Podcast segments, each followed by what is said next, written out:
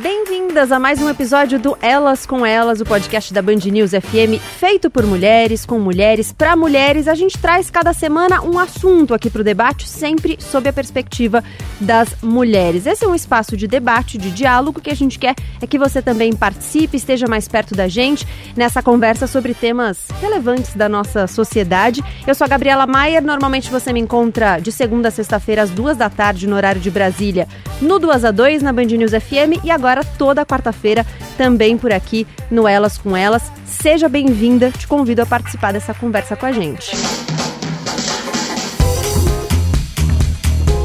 E hoje o nosso tema é o diálogo. Como conversar com quem pensa diferente da gente? Tá aí um desafio. O que será que ativa os nossos gatilhos da intolerância? E para falar sobre isso, hoje o Elas com Elas recebe a Cris Bartes, a Mafone Odara e a Gleice Marotti. Muito obrigada pela presença de vocês. Eu queria que vocês se apresentassem. Cris, conta um pouquinho para as nossas ouvintes quem é você. Olá, uh, ouvintes da Band News. É um prazer estar aqui conversando com vocês nesse podcast muito bacana com a Gabi. Bom, eu sou Cris Bartes, quem sou eu na fila do pão? É isso. Olha só, eu sou uma das hosts do Mamilos Podcast, um, um podcast semanal hospedado dentro da rede B9 de podcasts e lá a gente conversa sobre temas da atualidade, sempre com tolerância, empatia, bom humor e respeito. Então vim aqui contar os, um pouquinho dos nossos bastidores, o que a gente faz lá e compartilhar com vocês um pouquinho dessa jornada. Mafone Odara, quem é você? É, bom, acho que eu começo contando o meu nome, né? O meu nome é africano. Os meus pais sempre quiseram que eu tivesse muito orgulho da minha ancestralidade africana, então colocaram nomes africanos nos filhos. Mafuane quer dizer joia rara, em uma língua chamada Kikongo, do norte de Angola, e Odara é Yorubá, uma língua da Nigéria. Meus pais acharam que ia ser linda, sim, né? Que nem eu sou, né? Verdade. É, achei Se que confirmou, eles acertaram né? bem, assim. Ah, eu adorei esse nome.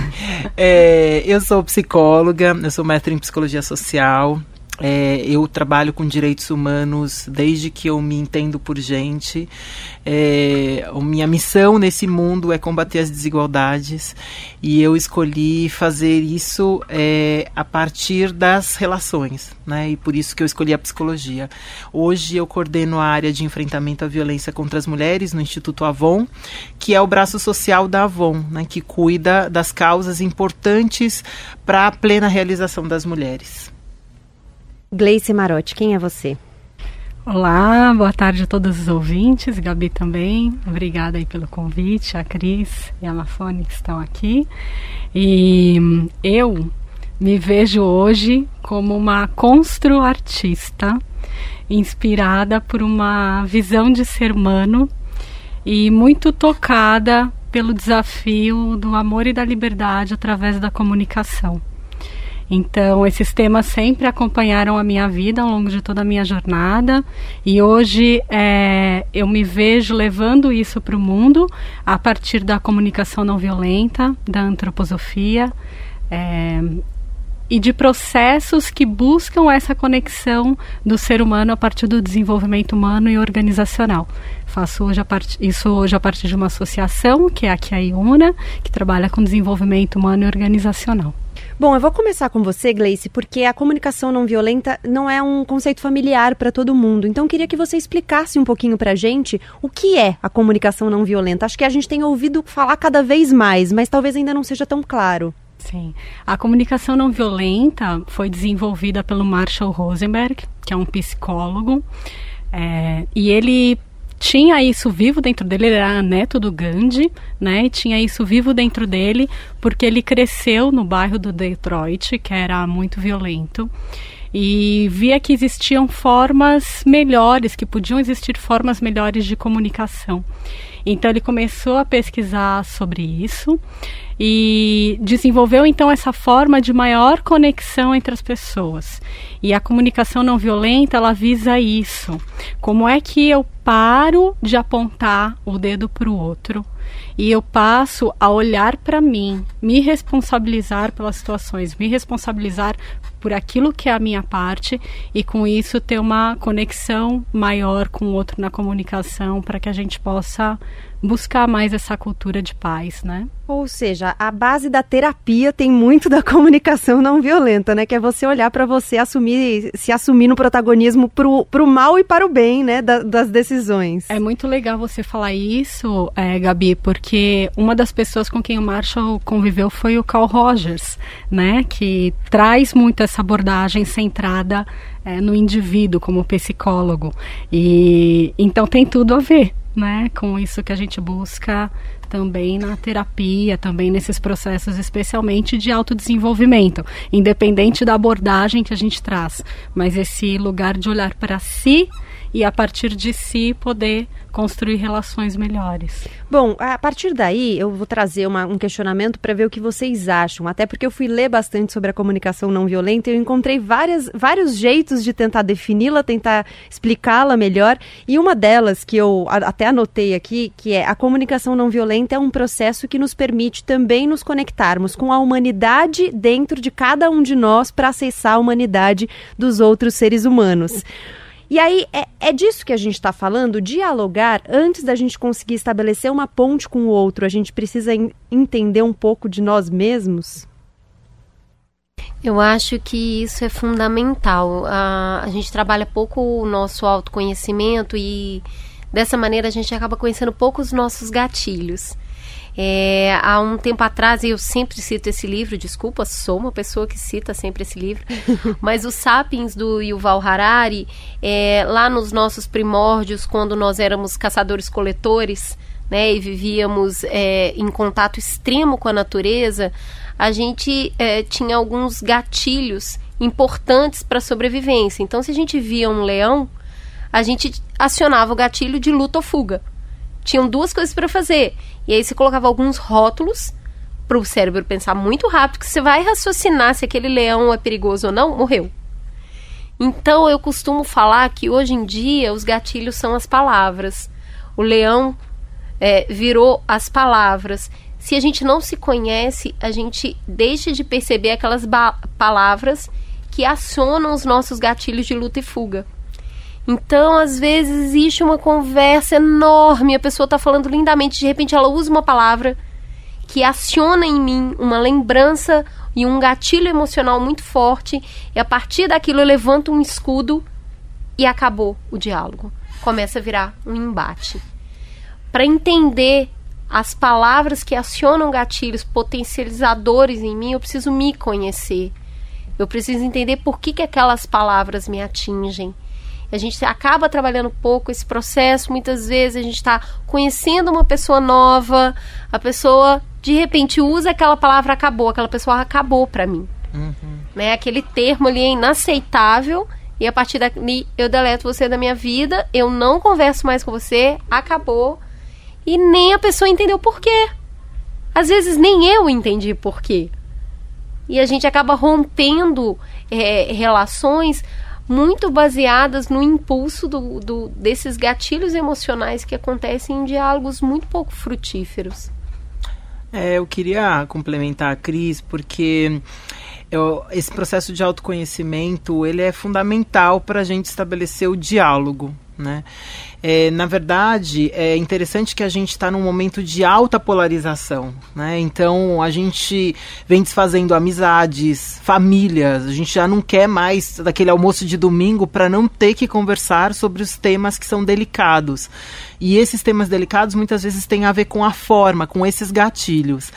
A gente acabou de fazer uma pesquisa é, no Instituto, junto com o Papo de Homem, onde a gente é, tem a seguinte pergunta: como é que a gente faz para conversar com quem pensa muito diferente da gente? Foi muito curioso, na né? verdade, porque a gente tinha essa gravação marcada e o Olha. tema, eu, eu falei, vamos falar sobre como que conversar com quem pensa diferente da gente. E de repente veio o estudo do Instituto Avon com o Papo de Homem e achei muito providencial. Pois é, né? Na verdade, e olha que interessante, esse estudo já tá, ele foi, ele foi, ele começou em 2017.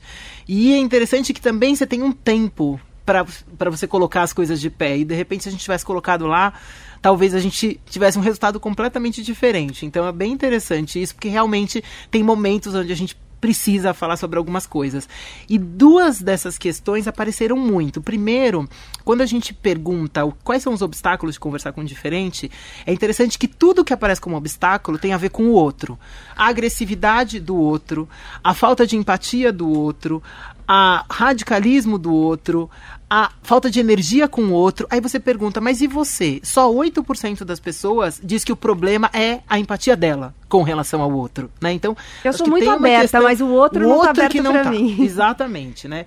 E eu falo muito os outros que não respondem do jeito que eu que quero. Que eu quero, é isso que aparece, né? E é interessante que a gente pergunta, por exemplo, eu faço muito essa pergunta nas minhas palestras: quem aqui é feminista? Um quarto normalmente das pessoas levanta a mão.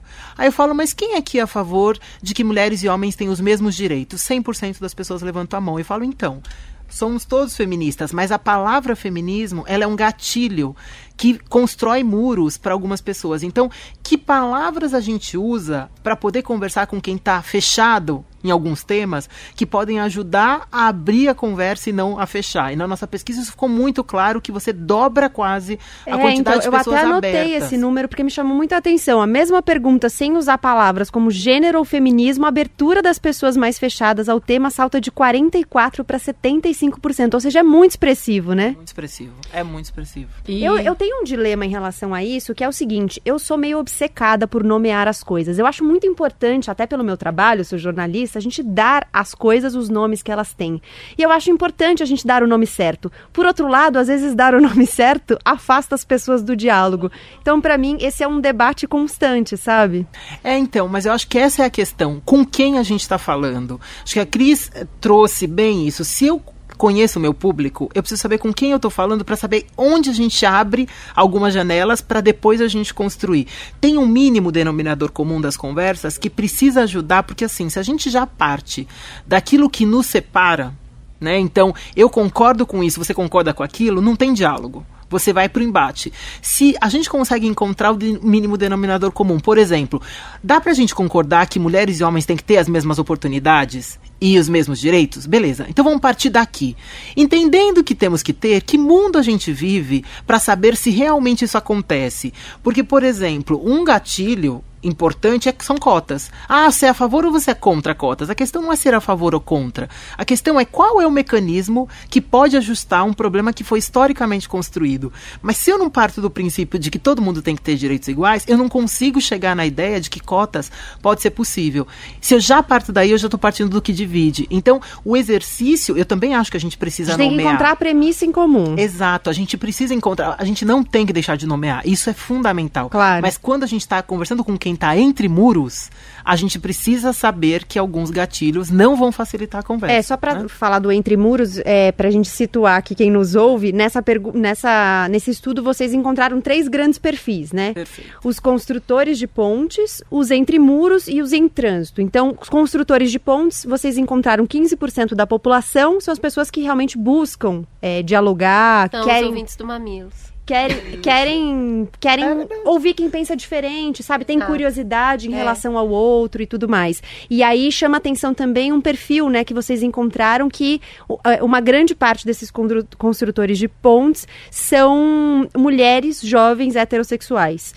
É, o dobro da média nacional, elas aparecem aí, né? Os entre muros, 35% das pessoas. São as pessoas que não querem dialogar, né? Não estão abertas para o diálogo, é, não têm paciência e tudo mais. E os em trânsito, meio. Eh, metade do. do às vezes concordo com os temas de gênero, às vezes não. E, e, né? a, e a, metade Transita. da população aqui, né? É Vocês encontraram mesmo. um número de 50%, é. então dependendo do contexto, é, se abre para o diálogo. É então você falou dos, dos entre muros, são essas pessoas que não estão dispostas a dialogar, né? não estão muito animadas com a conversa com o diferente. Gente, é muito fácil perceber isso. Olha, é, você passa uma vida inteira construindo a sua identidade em cima daquilo que você acredita. É isso mesmo. Se alguém chega e questiona aquilo que você acredita, não está questionando um fato, está questionando a sua identidade. Claro, seu argumento e é se você, você né? vai tirar alguma coisa, você tem que pôr alguma coisa no lugar. Então, se você só chega e invalida Exatamente. o acreditar do outro, Exatamente e não põe nada no lugar, é natural que essa pessoa se sinta insegura e que ela queira defender o ponto de vista dela. Eu, Cris Bartz, vou te falar que eu nunca cheguei, nunca vi uma cena onde a gente fala, nossa, você é um imbecil. E a pessoa fala, nossa, sou mesmo. Menina, agora que você falou, concordo. É, isso. Então, É. isso é só, é- é só- Isso gera um conflito muito forte. Onde você chega e coloca que o ponto é, sobre o qual a pessoa criou a identidade dela uma vida inteira, talvez possa ser questionado. E isso é super importante, eu vejo, assim, nessa questão do autoconhecimento. Porque normalmente a gente, até uma certa fase da vida, que é algo normal, se reúne a essa imagem que na verdade é uma máscara. Né? E a comunicação não violenta traz muito essa oportunidade da vulnerabilidade. De então, como é que eu de fato posso construir uma relação de confiança? E nisso, o resultado da pesquisa me tocou muito dessa questão de que o que mais afasta as pessoas é a agressividade, né? Porque o estudo do- dos conflitos, aos quais a comunicação não violenta vem ajudar bastante, é, traz justamente isso. O problema, às vezes, não é nem a opinião, mas é justamente como é que a gente coloca isso. Exato. E aí, ao invés de eu abrir janelas, eu realmente construo muros e deixo de ver o outro. Então, à medida que a pessoa sabe que ela está num ambiente seguro e que a gente pode ir construindo essa relação de confiança, que eu não preciso me defender, que o outro, de alguma forma, vai estar olhando para minha necessidade.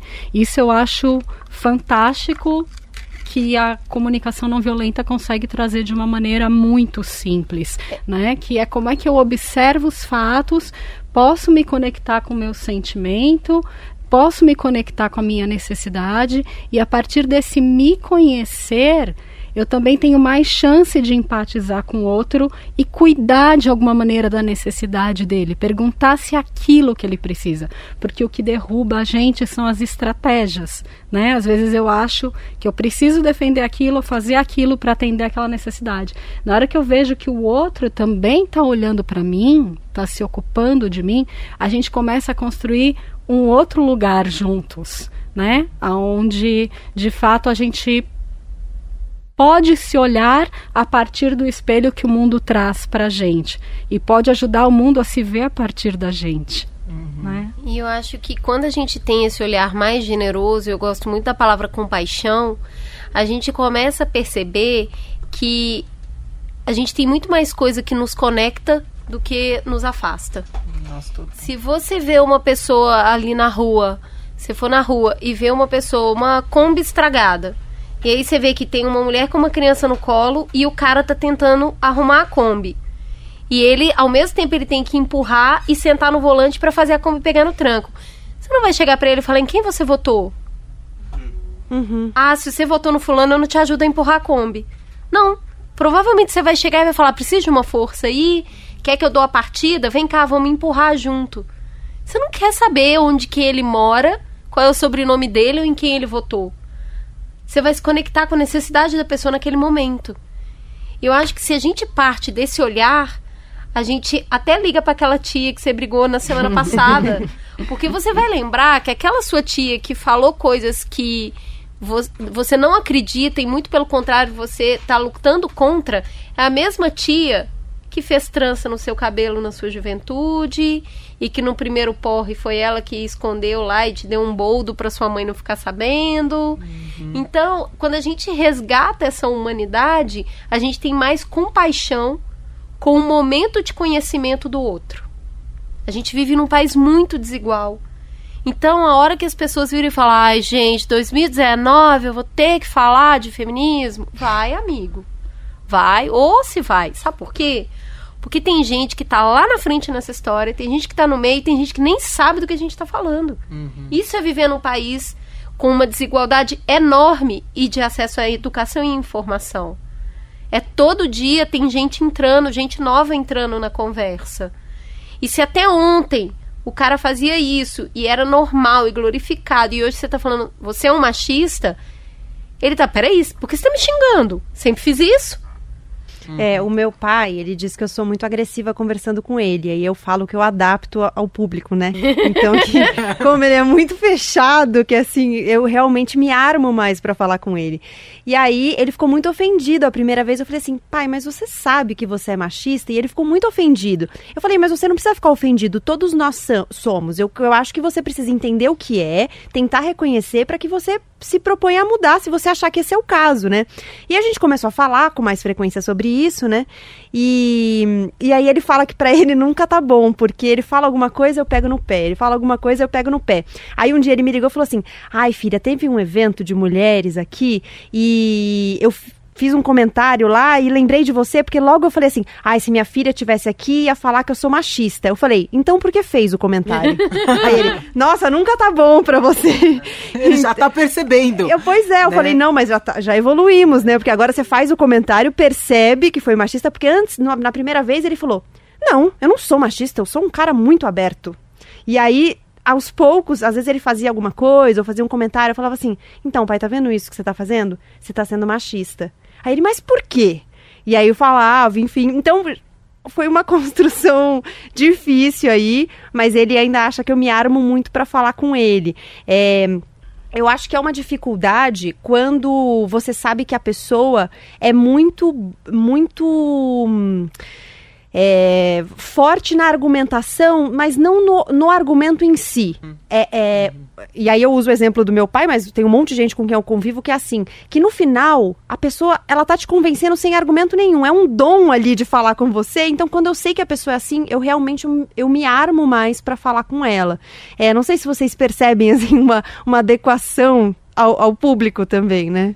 É, mas eu acho que tem a ver com como a gente. Como é qual é a nossa disposição ou predisposição para essa conversa, porque de fato é, a gente está falando sobre o nosso processo que que Cris trouxe super bem, é, é a nossa identidade. Eu demorei tanto tempo para construir esse lugar como que você vai chegar e você não está entendendo do que eu estou falando, mas assim, é tão óbvio. É uhum. É tão óbvio para quem, né? Então, é entender que as pessoas partem de lugares diferentes. E se a gente não consegue entender isso, a gente não vai conseguir colocar as pessoas no mínimo denominador comum. Acho que o Marshall, ele tem uma frase que a gente gosta muito. Toda agressão é a expressão de uma necessidade não atendida. Quando a gente entende isso, a agressão não é a você, a agressão é a necessidade que ela não está conseguindo colocar de outra forma. Você deixa de achar que o problema é você e começa a entender do que, que ela está falando. Por isso que é tão importante a gente fazer perguntas. Isso que você está querendo me dizer é isso, isso, isso? E às vezes a pessoa só disse porque ela, o único jeito que ela tinha para dizer era aquele. E na verdade ela nem queria dizer aquilo, ela nem estava querendo te ofender, mas foi o único jeito que ela encontrou para poder falar sobre alguma coisa que para ela estava difícil. Então fazer perguntas ajuda muito, né? É, a gente tem uma outra pesquisa que a gente, quando, quando aconteceram, quando aconteceu o estupro coletivo, a gente falou assim, não é possível que não tivesse três caras no meio daqueles 33 que falasse tem alguma coisa errada no que a gente está fazendo. A gente falou, o que, que é esse comportamento, né? E a gente foi estudar qual era o papel dos homens na desconstrução do machismo. E a gente percebeu algumas coisas, por exemplo, de que chamar um homem de machista para 50% deles, fecha, constrói muros. Uhum. Não adianta chamar o cara de machista, que ele não vai mudar a atitude dele sobre isso. Mas uma outra coisa que a gente percebeu é que a conversa entre os homens era o mais valioso para que eles pudessem mudar de comportamento em relação àquilo que era ruim. Então, o diálogo, de novo, o diálogo aparece de novo como o grande possibilitador de transformações de comportamento. Então, acho que tem uma questão que é como a gente faz esse diálogo, a outra é como é que a gente pergunta, e tem uma outra prática interessante que é rebobinar a fita, que inclusive a gente fala sobre ela, né? Fala assim, então, mas isso que você quis dizer é isso? Quando a pessoa escuta você falando, fala assim: Não, não foi nada disso que eu quis dizer. Não sei de onde você tirou essa história. Então me conta, o que, é que você quis dizer? E às vezes a pessoa muda, porque ela fala assim: Gente, é tão absurdo isso que ela está falando que não tem nada a ver com o que eu quis falar. Então, acho que tem esses exercícios que ajudam a gente a, a rever, né? É, e eu acho que é muito interessante quando você trouxe o exemplo, Gabi, é. que você falou. Quando eu disse para o meu pai que, olha, agora você está sendo machista, né? Eu acho que o que começa a abrir a gente para um diálogo é justamente a capacidade da gente relatar os fatos e dados. Então, a partir do momento que eu digo, quando você agiu fazendo isso ou falando isso, né? E aí eu acho que tem um gatilho que a gente pode mudar, que é ao invés de eu dizer, então, você trazendo isso, você é machista, que já seria um julgamento, uma generalização. Eu tenho a oportunidade de falar como é que eu me sinto quando a pessoa traz aquela frase. Então, quando você diz, por exemplo, que eu falo com você agressivamente, ou quando você diz é, determinada coisa, eu me sinto confusa, ou eu me sinto. Enfim, eu posso trazer o meu sentimento, isso abre esse espaço de vulnerabilidade para que o outro também veja que tem, nossa, mas como assim? Porque a gente não foi educado para os sentimentos. Agora a gente começa a falar disso, mas até um tempo atrás, e hoje ainda não é muito comum. Como que dentro de grandes organizações, de repente eu vou dar um feedback para o meu par, ou para o meu gestor, ou para o meu funcionário, né, para o meu colaborador, e vou falar de sentimentos. Como assim? E isso é normalmente toda a base que a gente encontra esse calor para transformar, é onde a pessoa realmente pode de alguma forma se conectar com você e dizer, putz, tem algo que eu posso fazer a partir daí que não é uma exigência, né? Então, uma das coisas que eu faço também é que eu atuo na pós-graduação do INSPER, conduzindo um trabalho de team coaching para jovens jovens que estão na pós-graduação, né, normalmente no primeiro trabalho, se transformando em liderança, para justamente desenvolver essas competências de trabalho em equipe.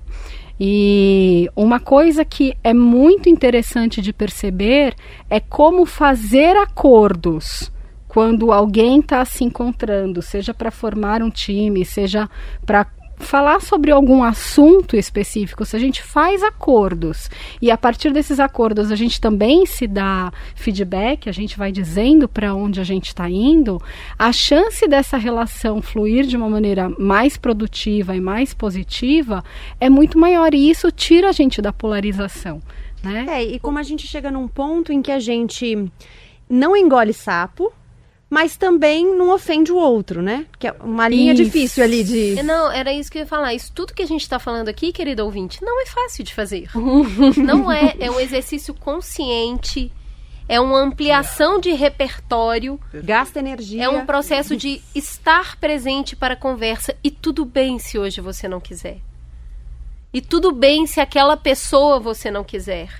O que a gente está falando é de ampliar o seu, o seu poder de diálogo um para trazer as pessoas para um lugar onde juntos a gente pode construir algo melhor. Perfeito. E dá um trabalho do cão, é uma energia enorme fazer isso. Porque muitas vezes isso te confronta a ouvir palavras que machucam, conceitos que você que te ofendem. E aí muitas vezes o que, o que a gente tem que fazer é o estar presente na conversa. Se você conseguir calar os filtros que tem dentro de você, que já formaram a sua personalidade, e abrir para perguntas, que é o que a Mafone está trazendo, fica mais fácil esse diálogo. É, é o caso de, de ser. voltar a ser criança. Que é aquela pessoa. Mas por que você disse isso? O que você acha de. O porquê, o pra uhum, quê, uhum. o onde, tem uma história curiosa. É, a gente, quando a gente está no ar na Band News, a gente recebe direto o WhatsApp aberto para os ouvintes, então os ouvintes podem mandar mensagens para a gente. E os ouvintes às vezes são implacáveis. Opa! e é, é difícil quando a gente está no ar até, porque às vezes você não quer se desconcertar com alguma coisa e algumas coisas são bastante ofensivas e, e é impossível você não se incomodar. Só que eu faço um exercício de tentar conversar com todos os ouvintes que me mandam questionando coisas. Não no ar, né? Mas eu, às vezes eu saio do, do jornal e continuo com o celular para responder coisas dos ouvintes. E teve um dia que eu falei, eu fiz um comentário no ar, é, era é, tinha a ver com um tema de gênero e um ouvinte ficou muito ofendido. E ele mandou uma mensagem me xingando muito. Falou eu nunca mais vou ouvir a Band News. Eu nunca mais ouvi esse programa. Você é isso você é aquilo. E eu falei vamos lá e comecei a conversar com ele. E o meu exercício foi exatamente esse. Eu falei, mas por que você está me dizendo isso? É, por, por que você pensa isso? Enfim, fui fazendo uma série de perguntas ali, ele foi me contando um pouco, e eu fui falando algumas coisas para ele. Eu falei, ah, mas você não acha que pode ser também assim assado? Ele, ah, mas não sei o que, não, não. Eu falei, ah, mas por que, que você chegou nesse lugar? Enfim, a gente foi conversando, ele foi Isso abaixando. Não, não. Isso não é? Ah. É, eu mandando no WhatsApp mesmo, eu respondendo pra ele. Ele foi abaixando o tom e aí ele, no final, ele falou: Olha, é, me desculpa pelo tom da minha primeira mensagem, que eu fiquei realmente ofendido com o que você disse, perdi a cabeça tal. Mas enfim, foi bom conversar com você. Aí no dia seguinte, eu abri o jornal, dei boa tarde, aí ele mandou uma mensagem: Oi, tô aqui te ouvindo de novo, coração. Bem isso. Foi muito bom. Então, foi um exercício curioso, assim. Muito de- legal. É, a- Ótimo. Existe ótimo um podcast exemplo. nos Estados Unidos que o cara ele propõe conversar com todo mundo que xingou ele. Então ele liga pra pessoa e falou: Oi, tudo bem? Aqui é o fulano. É, você colocou um post aqui que você quer me matar e eu queria entender um pouco por que, que você acha que a minha morte resolve alguma coisa. E aí ele vai desenvolvendo a conversa com a pessoa que fica extremamente assustada com o confronto da ideia dela mesma, que é o neurônio espelho, né? É. Quando você diz pra alguém o que a pessoa acabou de dizer, ela se assusta com o que foi dito. Eu, você citou um livro que você diz que sempre, É, o Sapiens, o né, que você Sapiens. sempre cita, então eu vou citar outro que eu não é sempre que eu cito, mas ele tem, nossa, cabido bem em algumas situações. Eu já falei dele aqui no Elas com Elas e vou dar o spoiler porque era o livro que eu ia indicar no fim. É, depois eu repito a dica no fim, mas é Como Curar um Fanático do Amos Oz, que é um escritor israelense, e na verdade ele vai falando do fanatismo, em determinado momento ele dá um exemplo de um diálogo. E o livro todo ele é baseado na premissa do Amos Oz de que a imaginação é o que nos permite curar o fanatismo, porque é, que você- é o que permite que a gente se coloque no lugar do outro, né? E aí tem um diálogo que é excelente, é exatamente disso que você está falando, ele fala, ah, tem, é, tem um momento lá do livro que tem um amigo dele que estava indo para um lugar X em Israel com um motorista. E o motorista começa a falar, a- a- o livro é muito, os argumentos do livro são muito baseados na questão Israel-Palestina, né? E aí esse motorista começa a falar, ah, eu acho que tinha que matar todos os árabes. E aí o motorista, o, o amigo dele, ao invés de confrontá-lo, começa a perguntar e se propõe um exercício de imaginação. Aí ele fala assim, tá, mas se a gente fosse matar todos os árabes, como é que ia ser, assim? Quem que ia matar? Como é que ia ser? Ele falou, ah, eu acho que tinha que dividir, sabe? Cada um mata uma cota ali e tal, não sei o quê. Ele fala, tá, e aí você também ia entrar nessa, nessa, nessa divisão? Sim, eu também ia entrar nessa divisão. Ele falou, tá, e aí imagina que chegou lá o seu dia de matar um determinado número X de pessoas árabes. E aí você vai num, num bairro e mata todo mundo que você tem que matar. Na hora que você tá indo embora do último prédio, você ouve um bebê chorando. Esse bebê também é árabe. E aí, o que, que você faz? Aí ele conta que ficou um silêncio no carro. E aí, depois de uns minutos, o motorista vira pra ele e fala assim: Nossa, como você é cruel. então, na hora que ele propõe o exercício, a- o deslocamento pro motorista, ele não. Ele, ele entende do que ele tá falando um pouco, né? Ele fala, puxa, talvez não seja exatamente isso. Exato. É, a gente costuma falar no Mamilos que a gente está em tempos muito inflamados, né? A gente está vivendo a cultura da indignação. Todo dia eu tô indignado. Todo dia tem uma manchete para me deixar mais indignado. Ainda nem sarei da indignação de ontem, hoje eu já tô indignado com outra coisa. A gente está precisando de conteúdos anti-inflamatórios para curar essas inflamações, para que a gente tenha o exercício de imaginação proposto. A gente não está tendo tempo para isso. A gente está sendo alimentado por essa cultura da indignação. Quanto mais eu tô indignada, e aquilo vai puxando a minha energia de um jeito que eu chego no final do dia e falo, gente, na boa, não tá valendo a pena. Não vale a pena esse país, não vale a pena essas pessoas, não vale a pena a vida. Porque é o dia inteiro vendo notícias que você fala, putz, grilo, sério, não acredito. Ai, meu Deus, ai que horror. Você fala, ai que horror umas 10 vezes no dia, chega no final do dia e você fala, não vale a pena a vida. Então a gente precisa dar esse passo atrás. A gente precisa de uma coisa bizarra nos tempos atuais, que é um pouco de silêncio, né? Para calar esse monte de vozes e a gente ter o exercício da imaginação. E a gente desinflamar. Não dá para ter conversas produtivas inflamado. E entenda, as palavras, elas são a forma que a gente tem de moldar o mundo. Elas têm muito poder. Muito. É o rótulo que a gente usa para cada coisa não ter uma curva de experiência gigantesca. Então não existem rótulos é, é, demonizados. ou a palavra feminismo, a palavra machismo, a palavra racismo, elas são necessárias porque a gente precisa nominar. A questão é para quem, quando e onde eu vou fazer isso. Se eu estou falando com os meus iguais, essas palavras têm um poder. Se eu estou falando com os diferentes do, do meu pensamento, ela tem outro poder. E aí é estratégia. Uhum. Né? É, é, é a sua audiência e é o que você quer construir naquele momento. E talvez naquele momento você só queira realmente trazer uma, uma dose forte de informação. E é isso, é o que temos para hoje.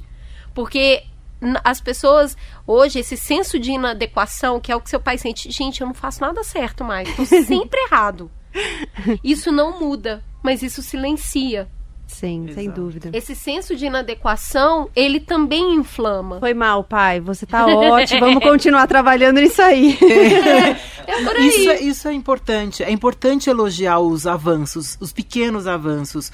Porque é verdade, a gente precisa. É interessante quando a gente pensa. Hoje a gente vê, ouve muitas pessoas falarem assim, não, porque a gente tem, tem tido perda de direitos no sentido real da palavra, não é verdade, porque os direitos estão lá, eles são constitucionais. Assim, a Constituição de 88 não mudou. A grande questão é, em algum momento eles foram efetivos realmente? E o que, que a gente está hoje? Que momento a gente está de país? O que a gente não pode perder é a utopia da efetivação dos nossos direitos. Quando a gente perde o, a possibilidade de sonhar, que é a possibilidade de imaginar, aí a gente tem um problema, porque é isso que nos faz conseguir avançar, conseguir continuar.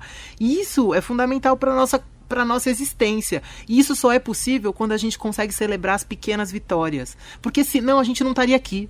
Nós quatro mulheres conversando no ar, não estaríamos aqui porque houveram vitórias antes da gente e continuarão existindo. Talvez não na velocidade que a gente gostaria, mas certamente elas existem.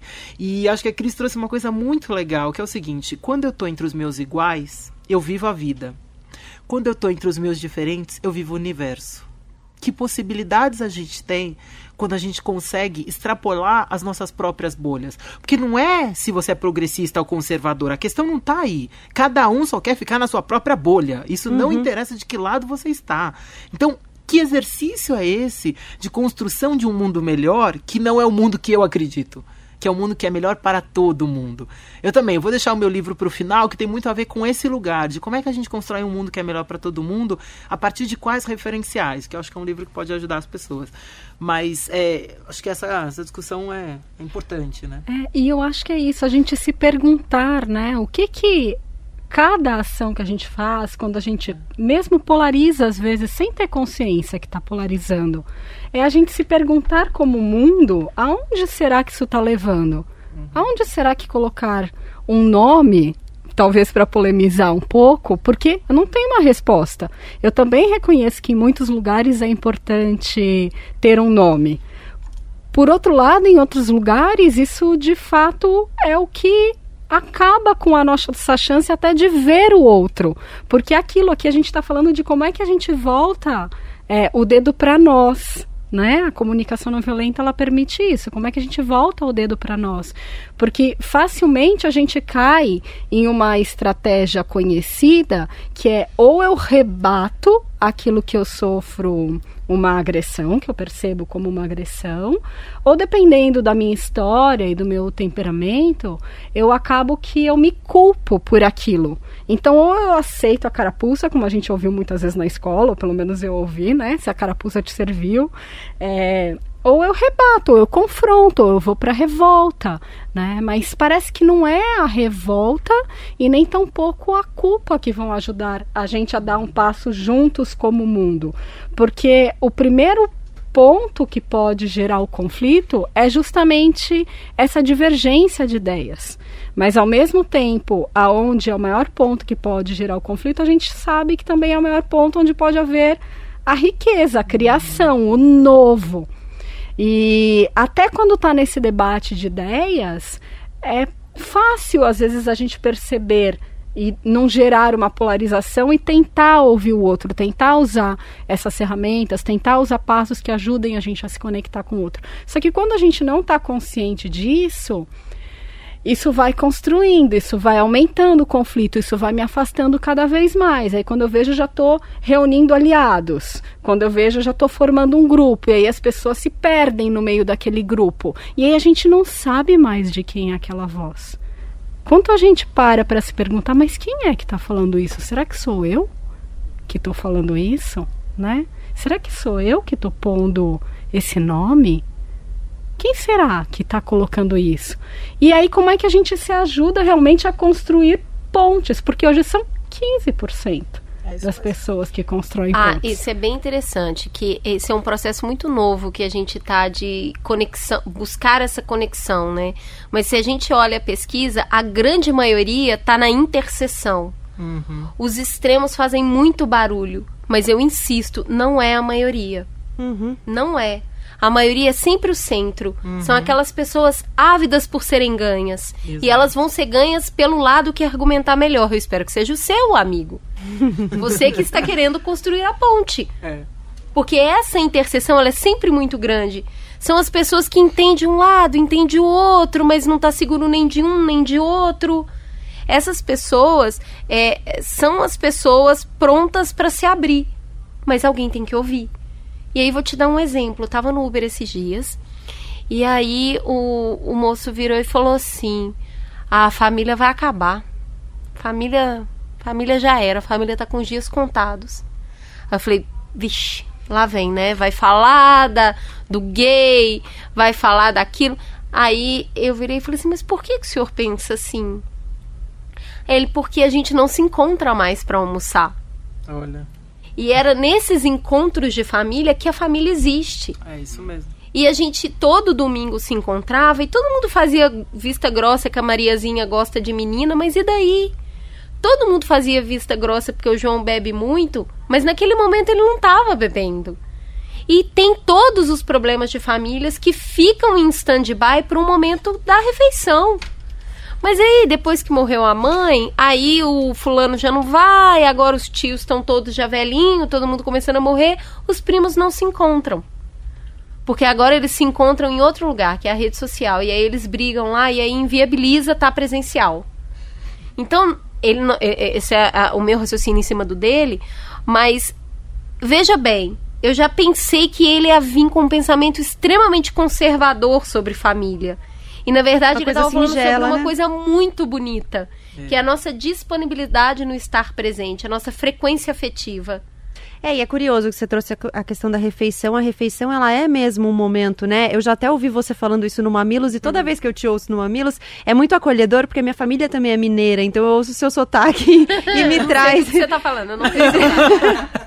me traz essa coisa da família mineira, e na família mineira isso é muito forte. Claro, em várias famílias, né? Mas aqui em Minas essa cultura da mesa é muito forte. Então você senta ali, toma café da manhã por horas, aí almoça por horas, e é um espaço de e conversa aí, se não mesmo. comer muito. Como diz minha avó, se não repetir três vezes é que não gostou da comida. E ainda falo, faça a pessoa ficar bem culpada. Você não gostou? É isso. Quer que eu frito um ovinho? Isso. Pode tipo, avó faz Quer que eu frito um ovinho, minha filha? Eu vi que você não repetiu quatro vezes. Isso. Não é que eu gosto de você, é que eu gosto muito de você, então eu faço comida para você. Uhum. Né? Eu faço, eu faço, eu costumo falar isso, eu faço amor com seu estômago. é o jeito que a gente tem de ficar mais tempo junto. A, a, a, a conexão entre as pessoas e as refeições é muito forte. Né? Você não briga com alguém que você está comendo. Uhum. Né? Você está na mesa com a pessoa que é numa refeição, a conversa fica mais amena, porque ninguém quer ter indigestão. Sim. Então você não briga com a pessoa na hora da refeição. Fica tudo em stand-by. Porque em algum momento a gente vai para a nossa humanidade. E aí, ir para essa humanidade desperta uma palavra muito importante que é a compaixão é a tolerância. A tolerância, ela existe quando eu não vou para o lugar do convencimento. Que é, não, mas Gabi, vem cá, você tem que concordar comigo, vai. Não, eu não concordo. Uhum. Não, não, não, não, peraí. Como assim você não concorda? Você tem, olha aqui, argumentos maravilhosos, na, na, Não, eu, eu não concordo, Cris, mas eu tolero. Nossa, você falou que tolera a pessoa é uma ofensa. Eu estou a um passo de chegar aí. Hoje eu convivo com isso. Amanhã talvez isso para mim seja natural e depois de amanhã eu até defenda. Exato. Né? E aí eu, eu vou para essa maioria, eu estou chamando essa maioria para o diálogo. Construir ponte. Na, a, um ouvinte outro dia escreveu assim: Mamilos, construindo ponte que ninguém pediu e ninguém vai usar. Achei maravilhoso. Eu ia te perguntar, Cris, da experiência do Mamilos, porque o Mamilos começou de um jeito muito diferente que é hoje. Como é que vocês foram entendendo que era aí um pouco onde vocês queriam chegar, ou, o, que o caminho que vocês estão construindo é por aí, esse de construir, vocês sempre falam isso, né? Uma coisa, o jornalismo de peito aberto, como vocês falam, e construir pontes e não provar pontos. Exatamente, como é que vocês chegam em cada episódio que vocês vão gravar dispostas a não provar pontos e construir pontes? Que ferramentas vocês acham que vocês usam para às vezes a gente falha miseravelmente, né? Mas o que a gente se propõe a cada pequeno milagre, a cada semana, é dizer como a gente pode levar um conteúdo para uma pessoa para que no final do conteúdo ela não se sinta inflamada, mas sim incomodada. E ela fale: Puxa, eu nunca tinha pensado nisso dessa maneira. É isso que a gente sempre busca. Então, toda a to, toda a instrumentalização, todo o flow da conversa, todo o recorte de pauta é para que no final a pessoa fala: puxa, isso aí eu não sabia. Puxa, isso eu nunca tinha pensado dessa forma. Então, para isso, a gente sempre traz o assunto de uma maneira a explorar. Então a gente sempre faz um convite, ó, eu não sei, você também não sabe, vem comigo. Vamos descobrir isso juntos? Vamos entender esse universo juntos? Vamos manter o olhar curioso sobre o outro? Vamos abraçar o nosso não saber? Você pode vir comigo? Você quer vir comigo? E aí muita gente vem. E o segundo ponto é colocar na mesa. Eu também faço esse convite aqui. Aliás, muitas vezes eu falo: vem com a gente, vem participar com a gente. É um é. convite, é né, um de convite, tentar. É um convite. Porque a mudança, ela, ela é uma porta sem maçaneta do lado de fora. Ela, ela só tem maçaneta do lado de dentro. O que você pode fazer é cantar uma bela canção do lado de fora para quem sabe a pessoa abrir um pouquinho a porta para tentar ouvir um pouco mais. Mas é um processo de dentro e tem que ser respeitado. Ninguém muda ninguém. Exato. Você coloca suas ideias. Que bonita essa imagem da porta da maçaneta. É, Vou verdade. usar agora. e aí, a uma hora, a pessoa vai abrir ou não. Uhum, uhum. Isso tem que ser respeitado. A gente adora contar para criança que ela gatinha vai virar uma borboleta, mas não pode cutucar, porque senão, olha só, não tá na hora. Ela vai sair dali e não vai sobreviver. Mas a gente faz isso tanto com os outros tá vendo que a pessoa ainda é um, um, tá lá no casulinho, vai lá e fica cutucando, cutucando, cutucando. É, ela não tá preparada. Deixa ela, deixa as pessoas. E o que você pode fazer é zelar pro entorno, pro ecossistema, para que seja convidativo. E ninguém quer ir para um lugar onde não seja convidativo. Então, o, o trabalho do Mamilos é esse, é ser convidativo é mostrar um espaço de respeito, onde não existem perguntas bobas. As perguntas são valiosas, porque é o seu momento, é o meu momento. E aí a gente convida para sentar na mesa pessoas que têm coisas importantes para falar. E aí eu não faço juízo de valor se aquilo é certo ou errado. Eu faço o juízo da importância. E para sentar nessa mesa não precisa só não pode só falar, tem que ouvir. Você vai ouvir aquela pessoa ali que está falando o contrário do que você está falando e você vai respeitar? Você vai dialogar? Vou. E é isso, acontece num um pequeno milagre. Muitas vezes, eu vou te dar um exemplo prático. No programa de reforma da Previdência, tinham dois economistas que pensavam completamente diferente sobre o processo para fazer a reforma. Só que quando sentou na mesa e conversou, tinha muita coisa que eles concordavam muita coisa. E as pessoas falam, olha, não teve discordância. Minha filha, é claro que teve, tinha um economista de direita e um de esquerda. O que você está falando é que o fato das pessoas não se atacarem já é um, um pressuposto, uma, um ponto de partida muito diferente para as pessoas. E eu falei, nossa, eles concordaram. Claro, a gente concorda em muitas coisas. A gente quer chegar no mesmo lugar. Todo mundo quer uma vida melhor quando eu, eu morei nos Estados Unidos logo depois que eu terminei a faculdade. E eu tinha um grupo de amigos e entre os meus melhores amigos, meus amigos mais próximos, tinha um brasileiro que é da Igreja Batista e tinha um árabe da Arábia Saudita que era muçulmano. E era muito engraçado porque cada vez que a gente sentava para conversar, eles tinham diálogos fervorosos sobre religião, iam tentando provar o outro pontos e tudo mais. E um dia eu estava no meio da conversa e eu só ouvindo o que os dois estavam falando, aí eu falei assim: é, deixa eu falar uma coisa. Vocês já entenderam que vocês estão falando a mesma coisa com nomes diferentes? Maravilhoso. Aí eles, não, não é a mesma coisa. Eu falei, eu posso propor um exercício? Aí eles, ah, eu falei assim, por que que na sexta que vem você não vai com ele à mesquita? E por que que no domingo que vem você não vai com ele ao culto que ele acompanha? Aí eles ficaram meio receosos, falaram, tudo bem. Eu falei, mas antes eu proponho um outro exercício. Por que, que você não traz um trecho do Corão para ele e você traz um trecho do Corão para ele? Bom, no fim das contas, eles acabaram entendendo que o Corão também citava a Virgem Maria, ainda que de outra forma, também citava Jesus, ainda que de outra forma. Eles estavam dando os mesmos nomes, os, me os princípios religiosos eram os mesmos, é, e eles foram um ao culto do outro, aí a mesquita do outro e tudo mais, participaram dos rituais religiosos um do outro e no fim das contas eles entenderam que estavam falando a mesma coisa. E foi muito curioso o processo, porque eles começaram a trocar coisas. Então eles achavam, um achava uma coisa na Bíblia, o outro achava uma coisa no Corão, e eles mandavam: Ah, você viu isso? Você, você conhece esse trecho? Você não sei o quê, né? né? Então eles começaram a estudar o livro um do outro para conseguir trocar. Foi muito interessante ver isso acontecendo, porque foi, acho que talvez a primeira vez que eu tive uma experiência tão intensa de diálogo e uma coisa muito grandiosa, porque a fé é uma coisa muito inabalável, né, para as pessoas que são realmente, que têm fé, né? É, desculpa, pode. É, a gente acabou de, de realizar um evento que chama Fórum Fale Sem Medo. E no Fórum Fale Sem Medo, a gente trouxe duas pessoas que expressam muito isso que a gente está conversando. Uma delas foi uma turca que tem nacionalidade dinamarquesa também, foi muito jovem para a Dinamarca. Então ela é filha de curdos, muçulmana, mulher na Dinamarca. Tá? Então esse tá é o contexto, fácil. tá fácil. Chamada Oslen Sekik. E ela é, começou, ela se candidatou ao parlamento dinamarquês e ganhou.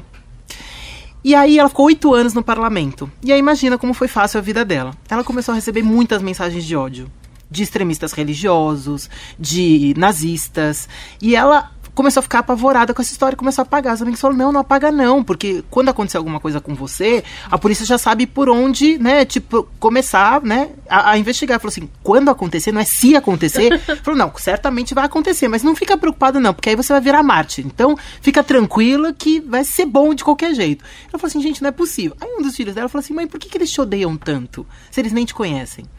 E ela ficou com aquela pergunta na cabeça. E ela decidiu convidar um nazista para conversar. Exatamente esse processo que teve, né, que você contou do podcast nos Estados Unidos.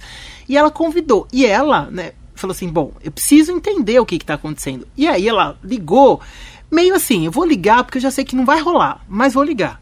ligou toda nervosa para falar com um nazista. Então, eu sou Oslin, eu quero saber por que, que você me odeia tanto, você nem me conhece, mas eu quero tomar um café com você, eu quero saber se você topa. Desse jeito. Aí, silêncio. Aí ele falou assim: não, eu preciso perguntar para minha esposa se eu posso ir. Ela falou, esposa? Como assim?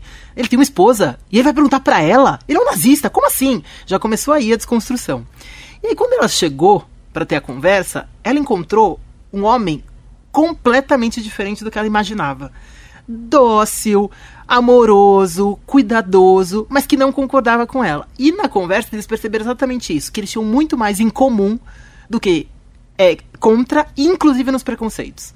E aí eles começaram uma conversa sobre os árabes, né? E falando, não, porque os árabes, e às vezes eu acho que o árabe tá parando o ônibus mais pra frente só porque eu sou eu sou é, turca, e na verdade, né, não tinha nada a ver, mas era engraçado que os preconceitos que ambos tinham eram do mesmo lugar. Então, acho que tem aí um desafio da gente entender do que, que a gente está falando mesmo, né? Porque na verdade, no final das contas, a gente não não discorda tanto assim. E a gente trouxe um pastor, um pastor batista que trouxe exatamente essa visão, dizendo assim, gente, olha só, a gente tem um problema, talvez, na tradução, porque assim, a, a, a Bíblia foi traduzida por homens.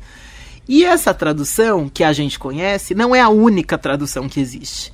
A tradução do Deus criou o homem à sua imagem e semelhança não era o homem homem, era o homem ser humano. Adam, que vem da mesma da raiz de Adão, é a mesma raiz de ser humano, um ser cósmico. E desse ser cósmico surgiu o homem e a mulher. Não surgiu a mulher da costela de Adão.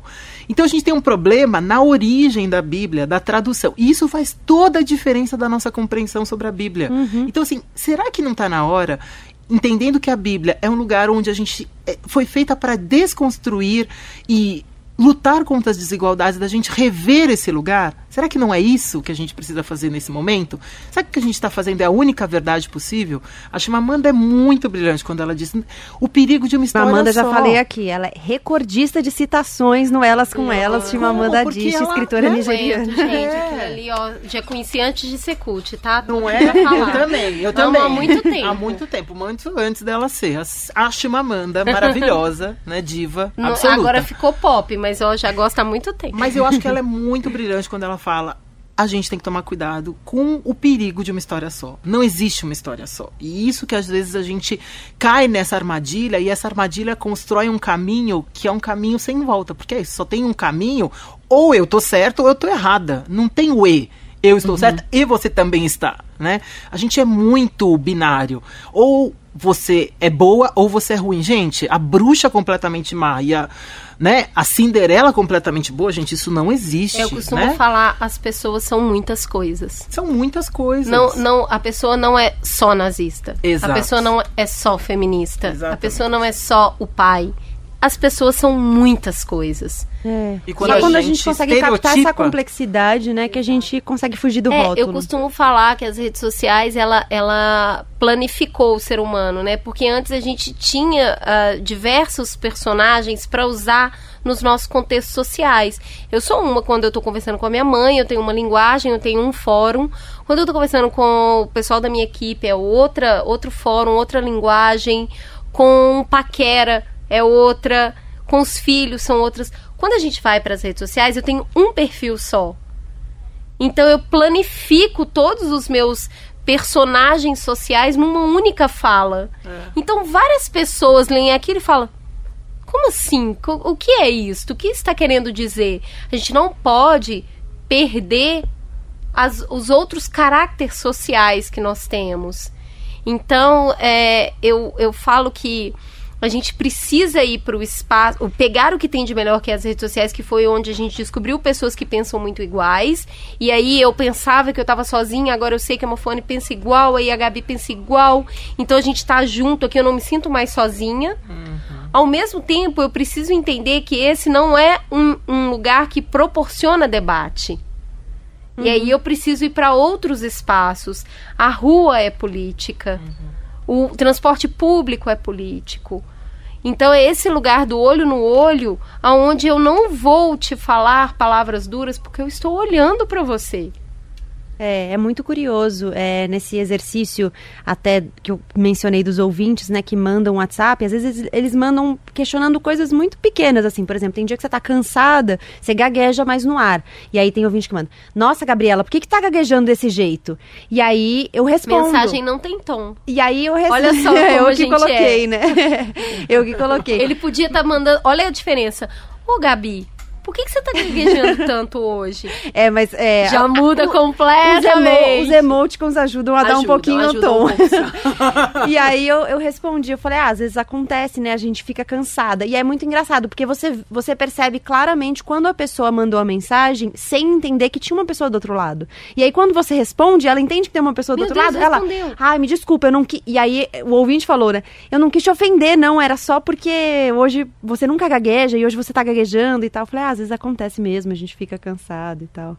Gleice, eu queria te perguntar sobre ferramentas. É, a comunicação não violenta, ela propõe ferramentas práticas que, que podem nos ajudar?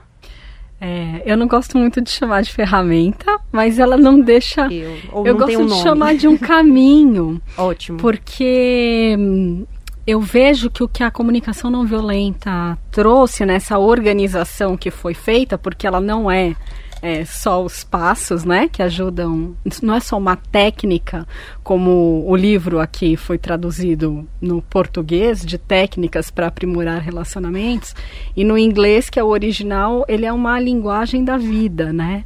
Então a comunicação não violenta ela é muito grande, mas a forma que ela foi organizada isso é o que eu mais admiro nela, porque de alguma maneira ela abre portas de uma maneira tão simples e tão prática que a gente propondo esse caminho para as pessoas, elas facilmente já começam a conseguir mudar algo na vida delas na próxima conversa que elas vão ter.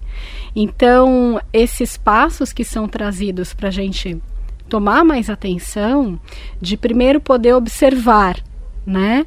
Então, era aquilo que a gente estava falando. Como é que eu observo e separo o que é fato, que se tiver uma câmera filmando aqui, todos nós vamos estar vendo a mesma coisa, daquilo que é julgamento, que já é o que eu acho ou o que eu interpreto sobre aquilo que está acontecendo. Então, esse é o primeiro passo que a gente precisa talvez desconstruir e aprender o que é observar de fato que é observar de uma maneira isenta. Difícil, é? né? É um caminho. A gente está acostumado a imprimir julgamento nas Não, coisas. Eu acho Difícil. que a gente julga tudo e tudo bem. É como que você vai colocar isso para fora. Porque isso vai passar no filtro do eu. E a gente tá numa assim, ai, não julga, não julga. Não. Tô julgando sim, porque é muito humano julgar. Uhum. Agora, o que eu vou fazer com essa informação importa. Uhum. Se eu questiono o meu próprio julgamento, que é, por que, que eu tô pensando assim? E é, De onde vem, de né? onde vem? Por que, que, que me incomoda tanto a roupa que aquela pessoa está usando ou o que aquela pessoa falou? Porque eu já julguei. E isso é do campo dos sentimentos. E sentimento você não controla.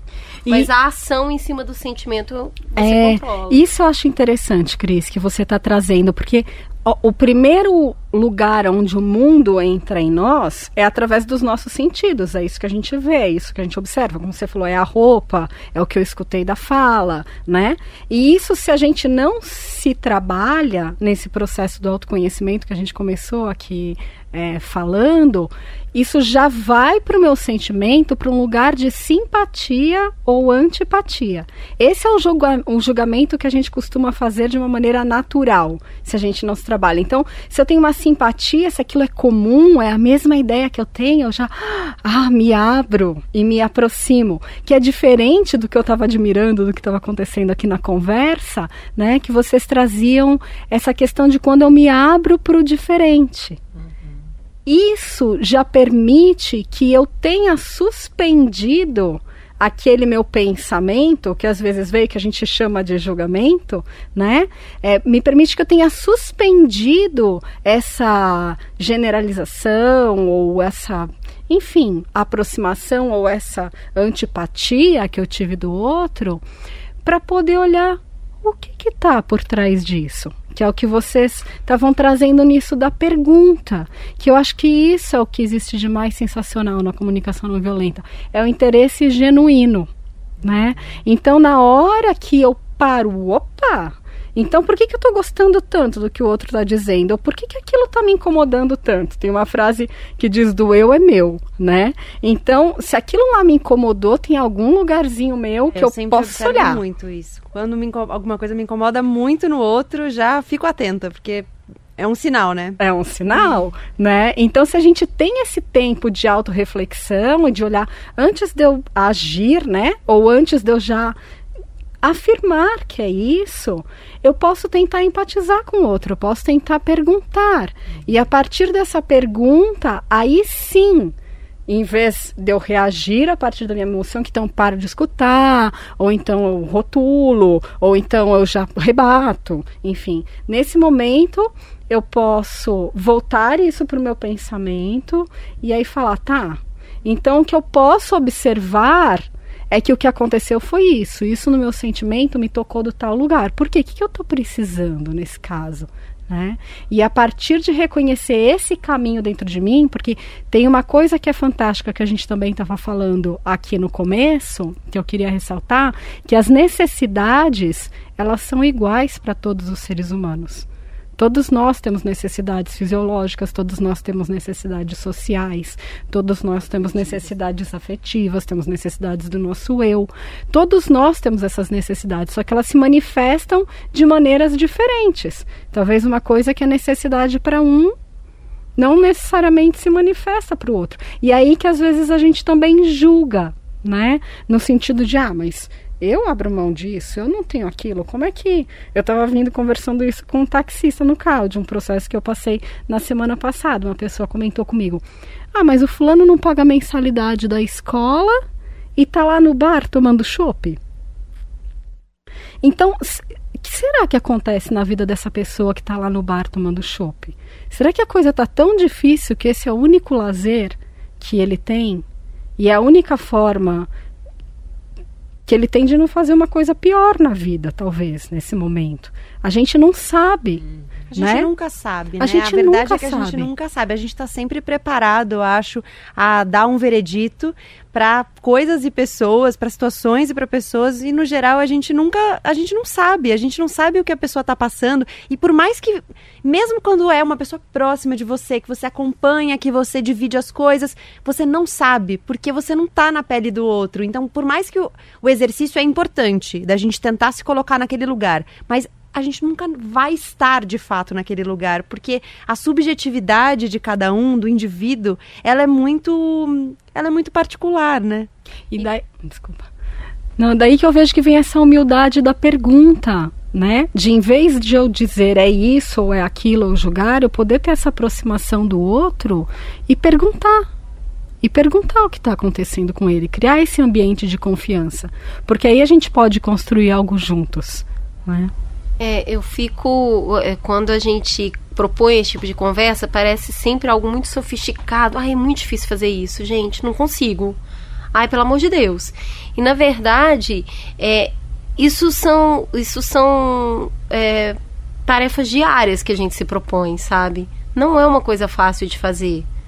Não é uma coisa que está no nosso automático. Nosso automático é outro. É proteja as suas crenças, senão você não, você não é um ser humano respeitável. A gente sempre fala isso, né? Ai, muda muito de ideia, é volúvel. Quem é você? Cada dia você está pensando uma coisa. A gente é o, an- é, é o anti-mudança. Então, Um defeito, né? Nossa, como aquela pessoa muda de ideia. É. Folha de bananeira. então, assim, é, se agarrar naquilo que a gente acredita faz parte da criação do eu. E aí, se eu não acredito, quem sou eu? Eu acho que são momentos muito novos. A gente está falando aqui de caminhos muito novos que exige preparo, que exige dedicação e que a gente não pode é, trazer mais um fardo né, para um dia a dia muito sobrecarregado. O que a gente está falando aqui é uma proposta de um, um novo jeito de viver, uma maneira mais leve de fazer, mas que tudo antes vem a segurança da pessoa. Então, é, a gente está falando com muitas mulheres. Antes do diálogo vem a segurança. Até se porque não é um espaço onde você se sente segura para propor uma conversa, seja segura é, emocionalmente, fisicamente, não entre nessa conversa.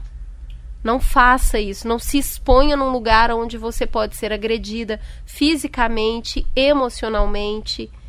Então, entender o espaço, o diálogo, ele só acontece quando as duas pessoas querem. Se a outra pessoa não quer conversar, não converse. Porque existe uma dificuldade muito grande da verbalização. Quando a pessoa se sente acuada e ela não sabe verbalizar, ela vai partir para violência, para violência física. Então, assim, primeiro lugar, primeiro de tudo é mantenha-se a salvo fisicamente e emocionalmente. Não se esqueça, a porta não tem fechadura pro lado de fora. Então, não adianta esmurrar essa porta. Pode ser muito perigoso isso. Então, no primeiro lugar é segurança. É, até porque eu acho que a segurança, ela traz coisas que são importantes para a abertura do diálogo, mas que são uma consequência. Então muita gente fala no tom de voz, no gesto, né, na postura corporal, mas isso eu acho que é uma consequência, porque se você já está de fato aberto para aquele diálogo, o seu tom não vai precisar ser acima, o, o seu gesto não vai precisar ser quase de ataque ali, né? Então talvez seja uma consequência. Não sei se as duas coisas elas podem ser desenvolvidas em conjunto ou se uma coisa é consequência da outra. Se a nossa abertura para o outro, ela vem junto com uma mudança também de postura corporal, postura de tom e tudo mais. É por isso que eu gosto muito do mindfulness. Que quando você para e começa a perceber o que está acontecendo no seu corpo, você começa é, a entender que, nossa, tá começando a me dar um calor, eu tô ficando nervosa. É melhor parar. Vou parar isso agora. Porque eu vai descambar, eu não quero isso. Então, se você se. O, o corpo fala muito, né? Então, assim, eu comecei a apertar o meu pé dentro do sapato. Quando eu faço isso é porque eu tô começando a ficar tensa. Ou eu tô apertando a minha mandíbula. Então, quando você está ouvindo e começa a perceber o seu corpo respondendo, eu acho que você consegue sair de conversas antes que aquilo descambe. Sabe? Antes que aquilo vá para um lugar que depois você vai se sentir muito mal, não era isso que você queria ter dito, não era esse tom. A própria so, essa, né, franzir a testa, né, tô começando a franzir a testa. Ops, isso é o meu gatilho corporal de que essa conversa está indo para um lugar que eu não quero que ela vá. Para. Não é uma batalha que tem que ser vencida, não é isso. É sobre conseguir construir diálogos proveitosos. Começou a descambar? Para antes. Para antes, para depois você não ficar se sentindo muito mal com o que aconteceu. Eu tinha um chefe que usava a linguagem como, como estratégia. Ele falava muito baixo. Muito baixo. Bem baixinho. Porque aí todo mundo tinha que fazer muito silêncio e se esticar para ouvir o que ele estava falando. Ele usava o contrário do aumentar a voz. Nunca esqueci disso, porque não deixa de ser ferramenta. É, e eu acho que é super importante isso que a Cris está falando, né? Porque acho que vem ao encontro daquela pergunta que a Gabi trouxe. A comunicação não violenta, ela parte ao mesmo tempo de eu cuidar de mim e cuidar do outro. Não é o outro em detrimento de mim ou eu em detrimento do outro, né? Mas como Dois é que eu... juntos, né? Exatamente. Como, como é que ao mesmo tempo eu tenho a autenticidade, né? Eu, eu cuido daquilo que é importante para mim, mas eu considero o outro. Então, isso é muito importante mesmo, como é que a gente se olha, né? É, eu acho que nesse. A Cris trouxe compaixão, eu, eu gosto muito de trabalhar com empatia. E para mim, a empatia não é se colocar no lugar do outro, porque isso é impossível. Ninguém consegue se colocar no lugar do outro. Né? Eu até brinco, falo, gente, doutor estranho que sai de um corpo e vai para outro corpo, isso, gente, não existe, né? Você, no máximo, nesse processo, pode ser solidário a quem o outro é. E solidariedade de verdade não transforma. Porque a Cris pode me contar uma história super triste. Eu falar assim, nossa, Cris, que pena que aconteceu isso com você, né? Nossa, que pena. E aí a minha vida continua igual, a da Cris continua igual, e isso não conecta. Então eu tenho trabalhado que empatia, na verdade, é a nossa capacidade de entender como é que o nosso lugar impacta o lugar do outro e como esse impacto pode ser positivo. Eu sempre dou o exemplo né, do, dos meus filhos. Eu tenho dois filhos e um deles tem cinco anos, mas eu sou alto e meu marido é alto. Então ele tem o tamanho de uma criança de oito anos. Quando eu preciso ensinar para ele que ele não pode bater em outra criança, não adianta eu dizer para ele não bata nele porque ele é pequeno. Eu preciso dizer para ele: você é forte, você é alto, a sua força machuca a outra criança, você não pode bater nele. Parece que é a mesma coisa, mas não é. Porque eu coloco nele a responsabilidade de ser grande e não no outro a culpa de ser pequeno. Então a empatia, ela exige que a gente se coloque como agente de transformação, que a gente entenda que não cabe a nós julgar ou dar conselhos sobre o que o outro tem que fazer. Ah, Cris, eu acho que você tem que lutar pelos seus direitos. O que você acha pouco importa. Eu quero saber o que, que, você vai fazer do seu lugar. E é muito importante a gente entender que muitas vezes a gente reproduz as próprias violências que a gente tenta combater. Uhum. Então é fundamental que a gente tenha humildade para reconhecer isso. Porque senão o problema sempre vai ser o outro. Então eu sempre trabalho na empatia nessa chave da gente entender quem somos nós na fila do pão.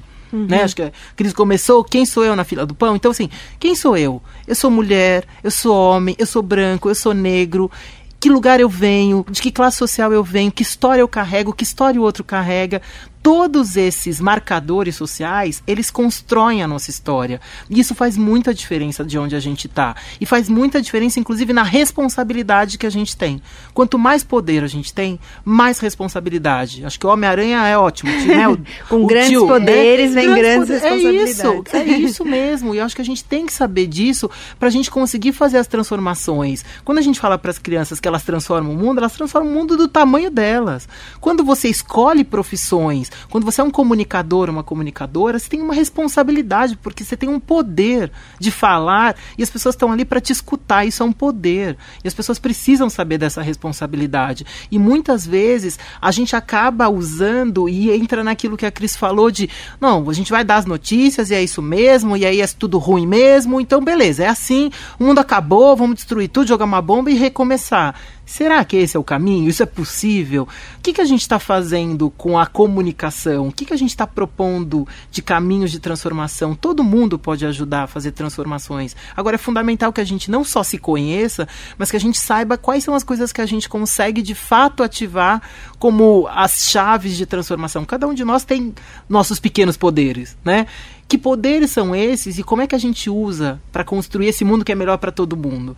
E é importante a gente lembrar que quando ele é melhor para todo mundo, ele precisa ser melhor para cada um, uhum. porque cada um de nós é uma pessoa e é uma história. Então não adianta esse todo mundo. Esse todo uhum. mundo são muitas pessoas.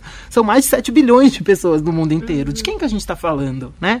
Então, acho que essas essas compreensões ajudam a entender a importância desse papel, né? E isso em qualquer dimensão que a gente tiver, isso seja na nossa família, seja nas nossas relações com os amigos, seja na nossa relação de trabalho, né? Seja o lugar onde a gente vai fazer as negociações políticas, né? A gente estava falando dos almoços, os almoços não são, né? As grandes decisões não são discutidas dentro do Congresso, elas são discutidas nos almoços, né?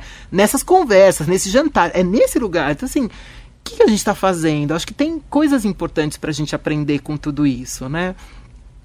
E a gente está falando muito aqui de conversar com quem pensa diferente, mas a gente precisa desse mesmo cuidado para conversar com aqueles que estão à nossa volta, né? Porque quanto mais intimidade, uhum. mais a gente mais sente bruto. que pode machucar e tá tudo bem, porque no final do dia a gente se ama mesmo. Uhum. Então são perguntas que a gente tem, tem se feito também, né? A sua sororidade conversa com a sua mãe? Uhum. Né? O seu feminismo fala com o seu pai? A sua democracia fala com a sua parentalidade? A sua educação em casa é democrática? Ou seus filhos precisam te obedecer? Então a gente fala isso muito pro outro, né? Para esse outro que pensa diferente de mim, eu quero conquistar, mas tá, é saudável as relações que eu tenho com as pessoas que já confiam e convivem comigo. Perfeito. Então é, é cuide dos, de você para cuidar dos seus, para transformar o mundo. Então é, é uma escala isso. Você tem que estar saudável, segura. E aí você faz bem a sua volta. E aí, juntos, a gente leva o mundo para lugares de mais respeito. Porque o que é bom para mim pode não ser para você. Mas a gente entende que nós duas, por mais que pensemos diferentes, queremos uma vida boa para todos. Ninguém quer ver ninguém morrer, ninguém quer uh, se virar, ninguém quer gente presa. Então, o que, que a gente faz? A gente pode discordar nos caminhos, nas alternativas, mas partindo do pressuposto que todo mundo quer uma vida melhor, a gente assim conecta de alguma maneira.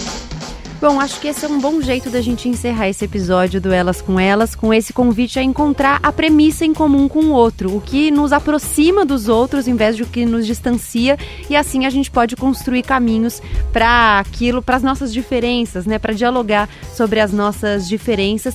Queria muito agradecer a presença da Cris Bartes, da Mafônia Odara e da Gleice Marotti. Muito obrigada, foi um prazer conversar com vocês. Foi um prazer. Todo meu. Chegamos ao fim de mais um episódio do Elas com Elas. Você nos encontra toda quarta-feira no Spotify e no nosso site bandnewsfm.com.br. Na quarta-feira que vem estaremos de volta. Conto com a sua companhia. Você pode conversar com a gente no Elas com Elas, arroba bandnewsfm.com.br ou nas nossas redes sociais. Na semana que vem a gente está de volta. Esse é o fim do Elas com Elas desta semana. Eu, Gabriela Maier, cuido da pauta, da produção, da edição. O José Antônio de Araújo cuida da sonorização e a coordenação de digital da Band News FM é da Letícia Valente.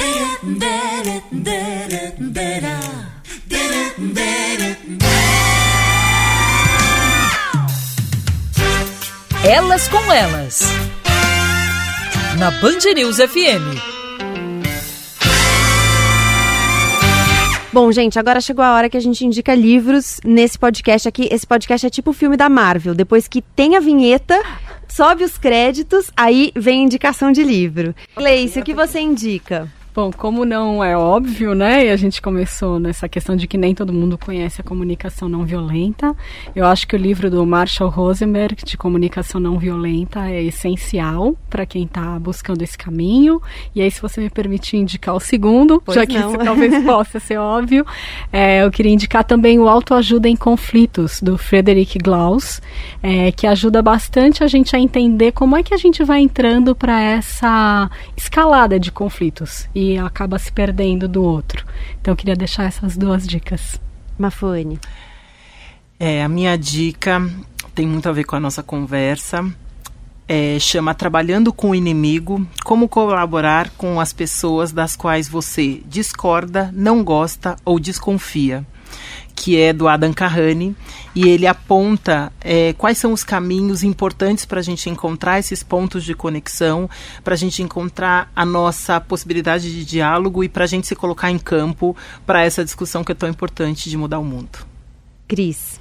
Eu gostaria, estou num momento muito maternal nessa minha vida, né, com o bebezico, e eu queria indicar um livro chamado Bessa-me Mútil, de um pediatra espanhol chamado Carlos Gonzalez, uh, porque eu acho que a gente está precisando pensar nesse momento, repensar esse momento de acolhimento e carinho na infância. Né? Se a gente trata a criança com esse acolhimento no momento do aprendizado, ajudando essa criança a entender que não importa se ela errar, ela faz parte do todo, da família, e que o beijo, o colo, o carinho são curativos, eu acho que a gente vai para uma sociedade mais curativa.